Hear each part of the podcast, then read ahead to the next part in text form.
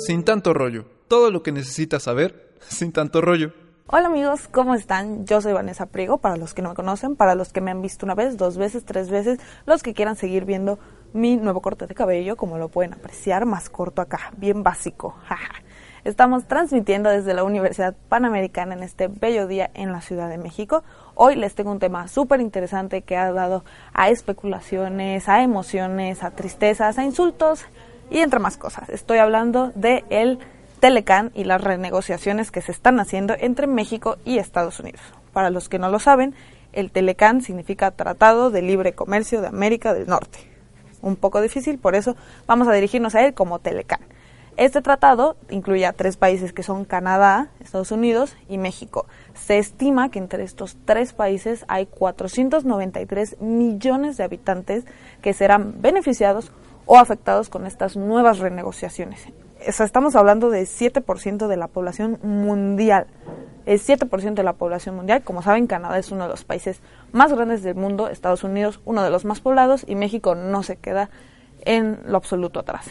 Entonces, vamos a empezar, les voy a dar un poquito de contexto, los primeros trazos de este Tratado de Libre Comercio que buscaba la libertad comercial o sea, eliminar las fronteras comerciales entre estos tres países, eliminando los aranceles y disminuyendo los impuestos, empezó con idea del el presidente Ronald Reagan en Estados Unidos alrededor de 1987. Sin embargo, fueron siete años después, en 1994, que se hizo realidad este, este tratado, durante el mandato de Bill Clinton en Estados Unidos y Salinas de Gortari aquí en México. Fue muy criticado, muy, muy, muy escrutinizado por la prensa, por los especialistas, por el mismo gobierno, pero se ha visto una alza económica en los últimos 20 años. Entonces, ¿qué está pasando ahora?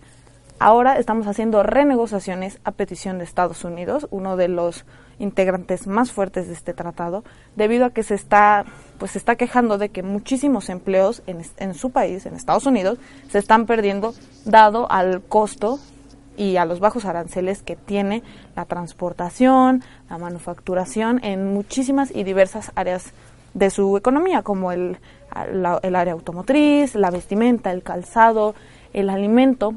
Pero pues tenemos que recordar que México al día manda millones y millones y millones y millones de verduras como hortalizas, eh, tomate, maíz a Estados Unidos nada más, eliminando a Canadá.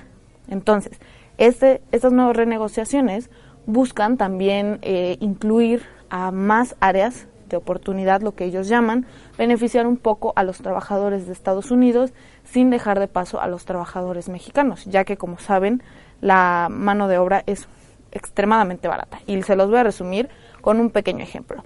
En Estados Unidos hacen la mezclilla, nos mandan la mezclilla aquí a México. En México se pues se crea el pantalón en las maquilas y se manufactura. De ahí el pantalón ya hecho se envía otra vez a Estados Unidos donde se revende a precios muchísimo más caros de lo que realmente les costó hacerlo. Entonces estamos hablando de un ir y venir, ir y venir entre las fronteras, lo cual es preocupante ya que México depende muchísimo de la economía de Estados Unidos y este, este tratado de libre comercio puede ser tanto increíblemente satisfactorio para nosotros como increíblemente fatal. Canadá no ha participado en estas renegociaciones y ahora solo tendrá de tres a cinco días para hacer un, un, tratado, dentro del tratado, que los beneficie a ellos y los beneficie a Estados Unidos. Entonces estamos hablando tres, cinco días para ellos, lo que nosotros hemos hecho en cinco semanas.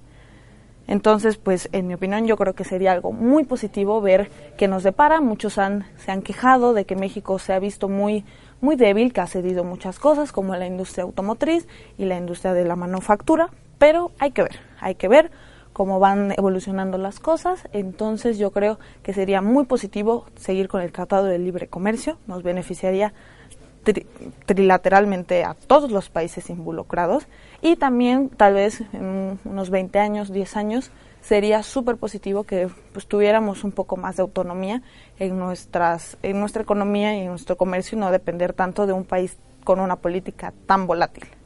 Esto es todo por hoy. Es un gusto estar con ustedes. Espero que hayan entendido un poco de este complicado tema. Y yo soy Vanessa Priego y es un gusto estar otra vez con ustedes. Los espero en el próximo programa y les deseo una súper semana. Gracias. sin tanto rollo. Todo lo que necesitas saber sin tanto rollo.